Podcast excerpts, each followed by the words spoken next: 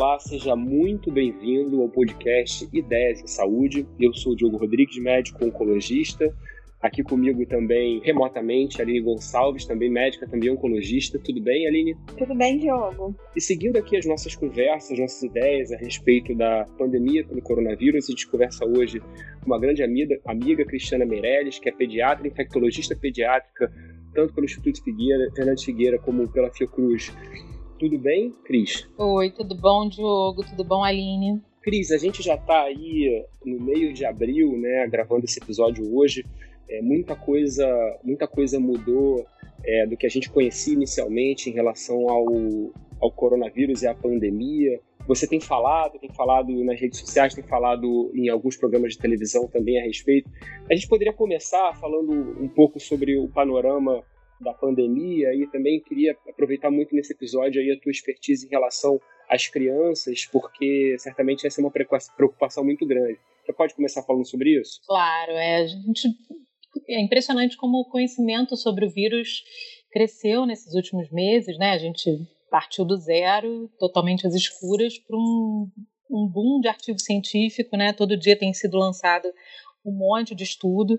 Em pediatria, especificamente, a gente está mais no escuro ainda, porque, graças a Deus, até a gente tem muitos, é, tem pouquíssimos casos né, na pediatria, então nosso conhecimento é ainda mais restrito. Mas, é, como você falou, eu estou na mídia agora por conta do, do novo coronavírus, e inicialmente as primeiras entrevistas que eu dei foi dizendo gente, fiquem calmos, não, não temos casos no Brasil, a infecção está muito longe da gente e uma semana, duas semanas depois, o nosso discurso já mudou todo e se isolem em casa, se confinem porque o vírus está aqui. É, e é impressionante como que disseminou de uma forma tão rápida para o mundo inteiro. A OMS, eu acho até que demorou um pouco para decretar a pandemia. E isso é claro que tem razões políticas e enfim, a gente também não pode é, levar o pânico para a população, mas de fato o vírus disseminou de uma forma muito rápida e hoje realmente no, no mundo inteiro não tem lugar que o vírus não esteja, né? Mas eu acredito muito na ciência e eu acho que a gente tem muita luz no fim do túnel, tem muito tratamento sendo estudado, é, muita coisa promissora. Ainda falta sim estudo clínico bem feito, com metodologia adequada, randomizada. A gente tem muito tratamento que está sendo demonstrada eficácia, mas ainda in vitro, então não dá para a gente se basear nisso, mas eu acredito que a gente vai ter uma solução aí para essa pandemia em breve. Vacina não, né? Vacina a gente sabe que é muito mais demorado, vacina a gente não consegue, ainda que a gente desenvolva vacina em laboratório rapidamente, e assim ser capaz disso, a gente não consegue fazer todo o estudo clínico, que são fases, passam, né, são três fases em estudo clínico é, que a gente precisa ter, avaliar a toxicidade, reatividade, enfim, segurança, eficácia da vacina. A produção não é rápida, a gente tem, tem, precisa de tempo para produzir vacina em massa para o mundo inteiro. Então, isso realmente a gente não vai ter esse ano com toda certeza, mas eu acredito muito que a gente vai ter um tratamento mais eficaz em breve e um, acredito na ciência. Ô Cris, é, a gente já sabe que é, é bem definido a questão do grupo de risco, os pacientes idosos, acima de 60 anos, comorbidades. É, agora, um grupo que, que a gente fica muito preocupado, principalmente a gente que tem filho pequeno, né? São as crianças e também as gestantes, os recém-nascidos. Você, como pediatra, você consegue dar um, uma perspectiva, um olhar assim, uma, bem próprio, bem pessoal em relação a essa, esse grupo de pessoas? Sim, para a Covid-19 a gente não tem visto realmente gravidade maior nem em gestante nem em criança, né? E a gente até o momento não consegue identificar exatamente o porquê disso. A gente vê, por exemplo, que influenza é um vírus que causa quadros gravíssimos em gestante, gera aborto espontâneo, prematuridade, a própria gestante evolui mal, muitas vezes com pneumonia, insuficiência respiratória, óbito. E para a Covid-19 a gente não tem visto uma gravidade maior, nem para gestante, nem para puérpera e nem tampouco para criança. Assim. Tem vários fatores sendo estudados, né? várias linhas de raciocínio aí dentro dos imunologistas, É uma das coisas que eu acredito que possa ser uma explicação para isso é a questão da enzima conversora de angiotensina 2, que é um, um receptor já comprovado para o SARS-CoV-2 nas células, né, nas células é, tanto respiratórias quanto renais, enfim, várias células do organismo têm esse receptor e a gente acredita que talvez as crianças não tenham esse receptor é, tão evidente, tão é, é, visível né, na, na, na, célula. Então, por isso elas sejam menos contaminadas. Existem outras é, raciocínios assim para criança é, que falam de repente das crianças que é, frequentam creche, escola, então elas são expostas a uma quantidade maior de infecção, infecção respiratória, então elas podem ter mais anticorpo contra o vírus. Não acho que isso seja uma linha de raciocínio muito boa, porque na verdade a criança leva também esses vírus para os adultos, se fosse assim os adultos também estariam protegidos, né? Uma outra linha que estuda, na verdade, as infecções em crianças que geram mais febre alta, então o sistema imune dessas crianças teriam estaria melhor equipado para controlar o vírus, também não, não acredito que seja uma boa explicação. Uma outra via de, de, pensamento pode ser que a criança, como ela já foi exposta aos outros coronavírus, né, a gente sabe que da família dos coronavírus a gente tem sete é, cepas né, que infectam os humanos, duas delas são o SARS-CoV e o MERS, que geraram epidemias, mas que o SARS-CoV já está é, eliminado, né? A gente não vê mais infecção por ele. E o MERS, a gente vê pequenos surtos, mas existem ainda esses quatro coronavírus que causam vários quadros de resfriado comum em criança, algumas vezes bronquiolite. Talvez essas infecções por outros coronavírus protegeriam as crianças contra o SARS-CoV-2. Também não acredito que seja muito ah, uma explicação muito convincente para isso, né? Uma outra linha diz que criança teria menos problema respiratório, né? Não está não é tabagista, enfim, não tem hipertensão, cardiopatia, a maioria delas não tem cardiopatia congênita, então elas também não, evoluir, não evoluiriam para um quadro mais grave. É também uma, uma possibilidade, mas não, não explica. É, e uma outra é, linha assim, de raciocínio que a gente pode ter é que a gente tem visto em casos de adultos jovens, por exemplo, uma tem se chamado de tempestade de citocina, né? Uma resposta imunológica muito grande a essas a infecção pela Covid-19 e por essa razão alguns adultos evoluiriam, evoluiriam pior do que outros, não por conta da, do ataque do vírus propriamente dito, mas por conta exatamente dessa reação inflamatória, essa reação imunológica do organismo e que as crianças, por terem um sistema imune é, menos eficaz, né, ainda em formação, principalmente as crianças mais novas, elas não fariam uma, essa tempestade de citocina tão violenta a ponto de causar gravidade maior da doença. Quer dizer, são várias linhas né, de raciocínio, ainda tem uh, infectologistas, imunologistas que dizem que a criança, por ter um calendário vacinal em dia, né, mais atual, mais recente, essa proteção cruzada das vacinas poderia de alguma forma estar protegendo as crianças contra a Covid-19 em quadro mais grave. Talvez, a gente sabe que existe isso, né, da proteção cruzada, até tem um estudo que epidemiológico, né, não é um estudo é, é, placebo controlado, nada disso, é epidemiológico, falando da BCG, que países onde a BCG está é, presente no calendário vacinal, os casos mais graves de Covid seriam menores, né? Menos, menor número. Então, assim, são, são vários raciocínios, mas de fato a gente não sabe ainda o motivo das crianças estarem tendo casos, a maioria assintomático, né? Tem países que fizeram testagem em massa e viram isso, que muita criança tem quadro assintomático ou oligossintomático. Né? Eu vejo crianças é, no meu consultório, por exemplo, vários pais de pacientes meus contaminados pela Covid-19 e as crianças totalmente assintomáticas ou com pouquíssimos sintomas. A gente vê isso bastante, assim, tanto na minha vivência de consultório quanto no hospital. Incrivelmente, no hospital, as duas crianças no hospital que eu trabalho, que é um hospital particular, né, na Barra da Tijuca. A gente teve dois casos confirmados até o momento, teve alguns suspeitos com PCR negativo, é, que até podem ser Covid-19 vieram com PCR falso negativo, né? Porque em criança ainda tem esse problema, você colher um swab é, nasal e orofaringe de criança não é fácil, né? Então o técnico de laboratório precisa ter é, destreza e paciência, persistência para colher um exame desses. Então pode ser que muitos tenham vindo falsos negativos até pela coleta do, do material, mas as duas crianças que positivaram na minha instituição eram crianças oncológicas, é, imunossuprimidas, as duas neutropênicas, internaram com um pico de febre baixa, sem sintoma respiratório nenhum, evoluíram muito bem, sem nenhum sinal de gravidade e positivaram PCR. Então, assim, é, é difícil da gente entender o porquê que isso está acontecendo, mas de fato, assim, os estudos até agora mostram que as crianças realmente estão sendo poupadas. É, Cris, essas informações deixam a gente um pouco mais tranquila em relação, principalmente aos nossos filhos, né? Porque é, a cada dia que eu saio para trabalhar, que eu volto para casa, eu volto com uma um sobrepeso, assim, nos meus ombros, achando que eu vou estar trazendo alguma coisa para eles. É, mas acho que a gente tem que continuar realmente atento a isso e observando, né? Porque, como você disse, cada dia é uma informação nova e, a gente, e o conhecimento dessa doença é extremamente dinâmico.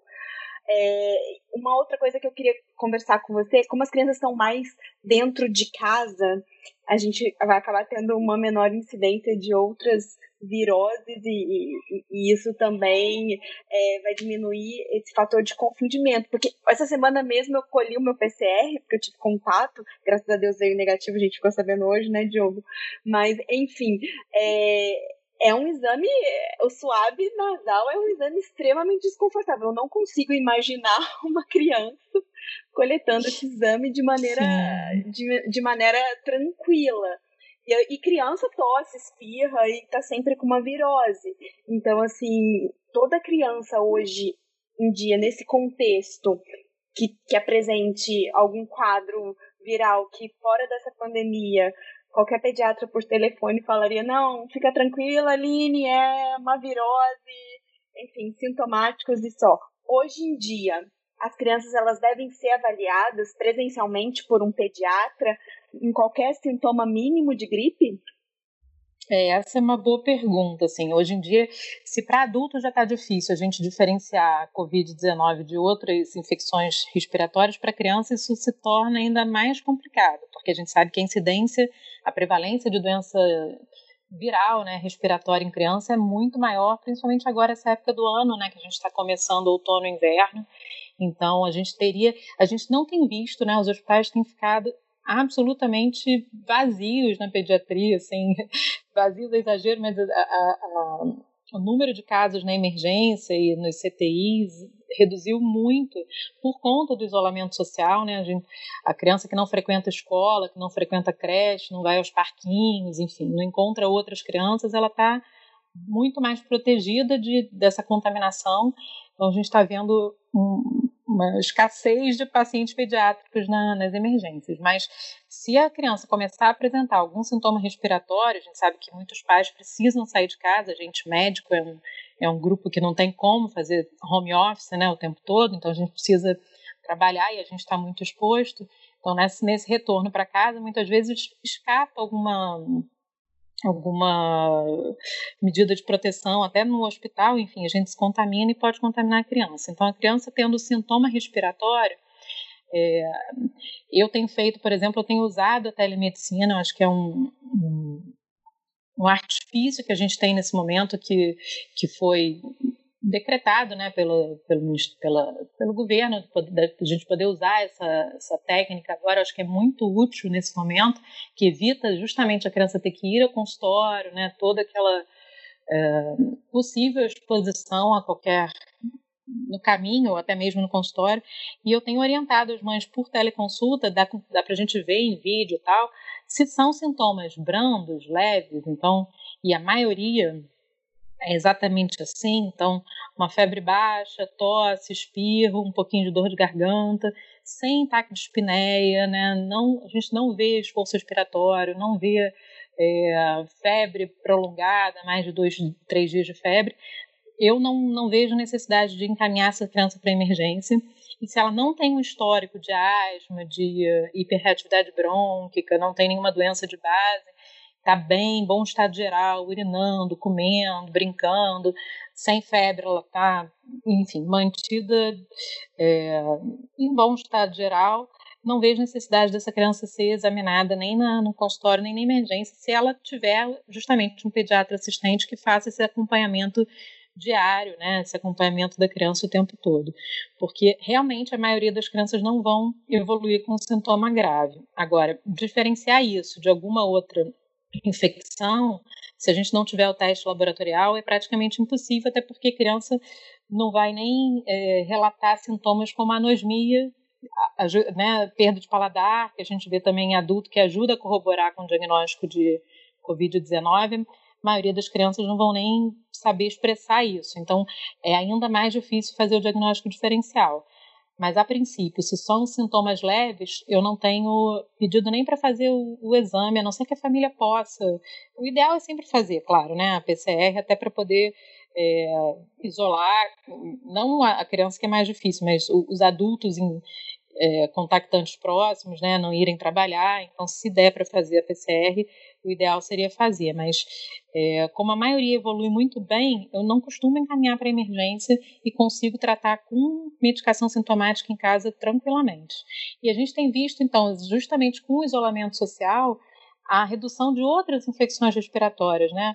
O sarampo, a gente não ouve mais falar na mídia de novos casos de sarampo, né? Síndrome mão-pé-boca, que a gente estava vendo muito no final do ano passado, no início desse ano, não tem mais síndrome mão-pé-boca. Né? A maioria das doenças infecciosas estão super controladas justamente por conta do isolamento social. Então, o que eu tenho visto mais de demanda no consultório é constipação, porque a criança acaba comendo mal praticando pouca atividade física, é, TCE leve, né, criança que cai da cama, que corre pela casa e, e dá de cara no espelho, enfim, coisas que, que acontecem por conta do isolamento. Né? A gente tem visto pouco caso de, de doença infecciosa agora por conta da, do isolamento. Cris, pensando na, na questão de que a gente ainda está aprendendo sobre a doença, é, assim, a gente me preocupa muito.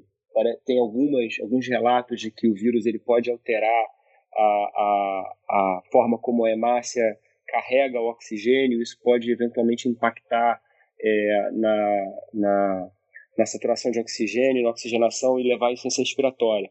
Eu fico muito preocupado se aqui no Brasil a gente é, vai poder ver para aqueles pacientes que têm, por exemplo, hemoglobinopatias, tem anemia falciforme, traço falcêmico, talassemia, que não é uma coisa que é tão é, endêmica nos lugares onde a pandemia já foi muito forte até agora. É, minha pergunta é assim, tem alguma, alguma situação clínica que é mais particular do Brasil que te preocupa, que não necessariamente a gente sabe é, que tenha, mas assim, que você acha que uma mãe ou um pai, ou os pais que que sabem que o filho tem essa doença, que eles deveriam estar mais atentos? Tem alguma coisa que você está um pouco mais preocupada nesse sentido? É, a anemia falciforme, hemoglobinopatia é sem dúvida um fator de risco, né? A gente não tem visto é, acontecer e aí provavelmente por algum daqueles fatores protetores aí que eu falei que a gente não tem ainda muita certeza. É, o hospital que eu trabalho, a gente interna bastante anemia falciforme, não tem nenhum paciente nesse momento internado, mas é potencialmente um fator de risco. Me preocupa também o grupo das crianças asmáticas, né? Porque a gente sabe que pneumopatia está aí entre um grande fator de risco.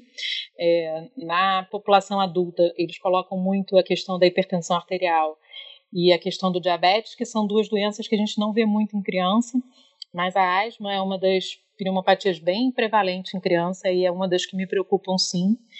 É, como você falou, realmente a doença não parece atingir só a, o sistema respiratório, né? não é uma doença que atinge só o pulmão, a via respiratória, ela com toda certeza tem uma, uma interferência aí na, na parte de, da, da, coagulação das hemácias, né? A gente vê muito fenômeno tromboembólico em adulto. Então, criança que, que tem alguma hemoglobinopatia, anemia falciforme, é, é bem prevalente no Brasil, realmente preocupa. Uma outra doença que é até subdiagnosticada no Brasil, principalmente no Rio de Janeiro, entre adulto e também entre crianças, é a tuberculose. Né? A tuberculose é uma doença muito prevalente, principalmente nas comunidades. Na época que eu fazia residência no Fernandes Figueira, a gente tinha uma amostra enorme de pacientes com tuberculose e, sem dúvida, também esses pacientes estão num grupo de maior risco, porque eles vão acabar tendo uma co-infecção que pode ser devastadora. Né? É, a gente também tem no Brasil, e aí tem em todo lugar do mundo também, a fibrose cística, que é uma doença muito complicada né, para as crianças e que gera inúmeras internações. Essas crianças, na maioria das vezes, estão é, contaminadas, né? Estão, se você colher, enfim, suave, elas têm pseudomônios, têm staph elas estão o tempo inteiro, uh, como é que se diz, os, a, cultura dela de, de orofaringe já vem com tudo isso, então se ainda vier um vírus desse, pode ser realmente devastador. Então, só que é tudo muito teórico, né? Na prática, a gente tem muito pouco estudo em criança, muitos estudos da China é, relatavam casos em crianças, mas sem é, listar os fatores de risco, os grupos de risco, então a gente está um pouco no escuro ainda, mas de fato esses, essas doenças podem ser agravantes sim para uma infecção. Pensando já no, no, um pouco no cenário que a gente está vendo agora, até pela mudança do ministro e pelo anúncio do presidente dos Estados Unidos, que muitas vezes o nosso presidente se alinha um pouco com ele, né? O presidente dos Estados Unidos ontem anunciou um plano local, ou seja, por estados, de volta ao trabalho aos poucos, né? Então, algumas coisas voltariam no primeiro momento, outras coisas voltariam no segundo momento e outras no terceiro momento. E as escolas ficariam para essa fase intermediária, para esse segundo momento, é, muito pelo entendimento de que a, a criança, embora não corra risco, ela impõe um risco às pessoas que estão em volta dela, porque ela pode ser, como você falou, um carreador assintomático. Né?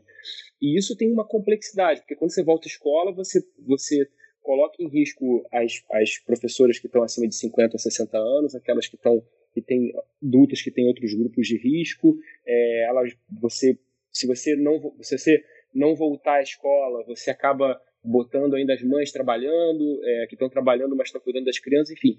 É, essa perspectiva especificamente do retorno das crianças à sociedade, tanto nas escolas quanto é, é, é, atividades públicas, como é que você vê? Você consegue desenhar como é que seria o, melhor cenário? É, ao, ao meu ver, o, o ideal seria que as escolas, eh, as escolas e as creches forem, fossem os últimos lugares a serem abertos nesse momento de, de pandemia, né? Porque conforme você falou, é exatamente isso. As crianças elas não estão evoluindo com um quadro mais grave, mas elas são potenciais transmissores da doença. Então, é, uma criança, ainda que a gente vê isso nos estudos, né, ainda que assintomática, tem o, a PCR positiva e tem altas é, cargas virais, né? Então, ainda que elas não tenham sintomas nenhum, tem um relato de um bebê de seis meses que foi, foi admitido com os pais com Covid, o bebê foi, foi avaliado, ele não tinha nenhum sintoma e tinha uma carga viral super alta.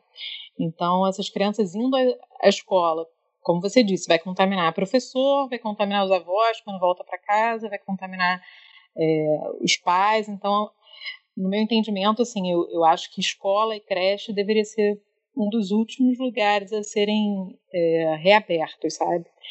E uma outra coisa que a gente não falou também em relação a, a gestante recém-nascido, é importante que até o momento a gente não tem visto comprovação de transmissão vertical da doença, né? É, teve um caso de um bebê recém-nascido que colheram PCR que veio positivo PCR não, desculpa, IgM positivo duas horas depois do nascimento, mas todas as PCRs foram colhidas, cinco PCRs desse bebê vieram negativas e IgG negativo. Então a gente imagina que pode ser até uma reação cruzada, talvez. Assim, não temos nada, nenhuma evidência científica robusta ainda para dizer que está tendo transmissão vertical do SARS-CoV-2, né? Tanto via placentária quanto pelo aleitamento materno.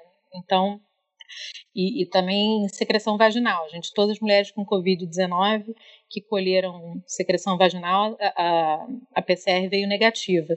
Então, não há necessidade de fazer um parto cesáreo, é, a não ser, claro, que a mãe esteja numa situação grave, enfim, uma pneumonia que não possa fazer um parto vaginal, e também não tem indicação da gente suspender o aleitamento materno até o momento. Então, mães com Covid-19 que estiverem em bom estado geral, sem uma pneumonia grave, com vontade, desejo de amamentar, a gente recomenda fortemente que seja mantido o aleitamento materno, ainda que ela não consiga colocar o bebê diretamente no seio, que ela ordenhe o, o, ordenha o leite, ofereça na, no copinho ou na mamadeira.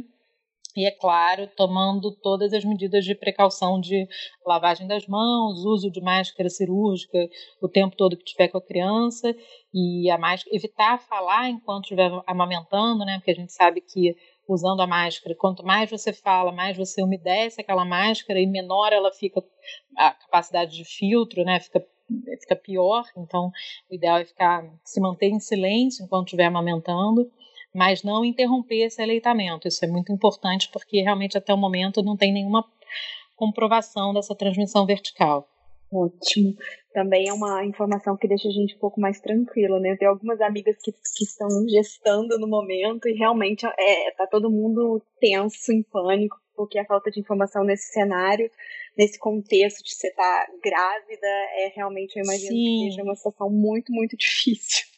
E o Ministério da Saúde incluiu as gestantes puérperas né, no grupo de risco, muito mais por uma analogia ao influenza, por exemplo, que é realmente uma infecção que a gente vê que pode ser mais grave na gestante, na puérpera, do que por dados concretos de gravidade em relação ao Covid-19. Então, é um grupo de risco, ele tem, tem direito a atendimento prioritário no SUS e nos hospitais particulares. As mulheres não podem deixar, não podem abandonar o seu pré-natal, né? É muito importante manter o pré-natal nesse momento, mas de fato não tem muito estudo é, falando sobre gravidade nesse, nesse grupo da população.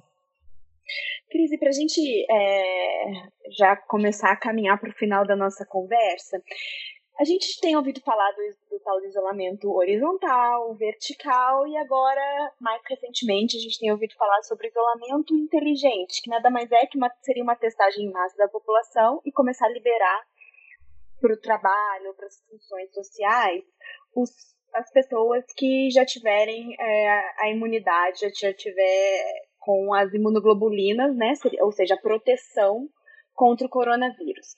Eu queria saber a sua opinião e a sua perspectiva, porque a gente ainda não sabe ao certo, cada hora a gente tem um trabalho, um estudo mostrando e, com, e falando, né? A gente vê muito experts muitos infectologistas conversando sobre essa questão da imunidade definitiva. Do seu ponto de vista, é, como que vai ser isso? Testar em massa, ter imunidade, liberar para o trabalho, mas a gente ainda não tem a certeza que essa imunidade é definitiva. Você acha isso válido? Pois é, em algum momento a gente vai ter que começar a, entre aspas, né, afrouxar esse isolamento, porque é impossível, é claro, a gente manter um isolamento por meses, anos a fio, até a gente ter, por exemplo, uma vacina, que seria a maior garantia de proteção da população. Né? Então, com o que a gente tem até o momento, é, os estudos mostram que há uma grande probabilidade dessa desses anticorpos que a gente consegue identificar numa sorologia, e aí vale ressaltar que o ideal seria fazer a sorologia por ELISA, né? por imunofluorescência, que é o exame que a gente colhe sangue mesmo, manda para o laboratório, é mais demorado do que esses testes rápidos que têm inúmeros de testes e a maioria deles ainda não está validado. É, então, a sensibilidade de alguns chega a ser muito baixa, né? Então, dependendo do teste, tem testes muito bons, mas tem testes que a sensibilidade chega a 35% só. Então, um teste como esse fica difícil da gente confiar a ponto de liberar uma pessoa é, se vier um IgG positivo, é, provavelmente é positivo mesmo, mas se vier negativo, a gente vai ficar na dúvida sempre se é um falso é, negativo. Né? Então, a princípio, o que a gente imagina é que realmente quem teve infecção e tem o IgG estaria protegido pelo menos uma imunidade que a gente chama de temporária. Né? Talvez não seja uma imunidade para a vida toda, como por exemplo a coqueluche, uma doença que a gente sabe que gera uma imunidade, mas uma imunidade que não é permanente, não é duradoura. Então, por isso que a gente recomenda é, revacinar, né? Gestante, a gente vacina durante a gestação para fazer uma proteção para o bebê contra coqueluche. Então, o coronavírus, o SARS-CoV-2, talvez essa imunoglobulina não seja para a vida inteira, mas a gente imagina que seja sim uma proteção comparando com os outros coronavírus de pelo menos um, dois, três anos. Então, a princípios, quem tiver o IgG positivo poderia ser liberado, né? Voltar para o trabalho, voltar para o convívio social. É o que a gente tem de mais palpável até o momento. Em alguns estudos mostraram que a PCR pode ficar negativa e depois voltar a ser positivo, né? Mas a gente não acredita que isso seja uma reinfecção e sim uma reativação. Então, uma pessoa que é o mesmo vírus que reativou por alguma razão.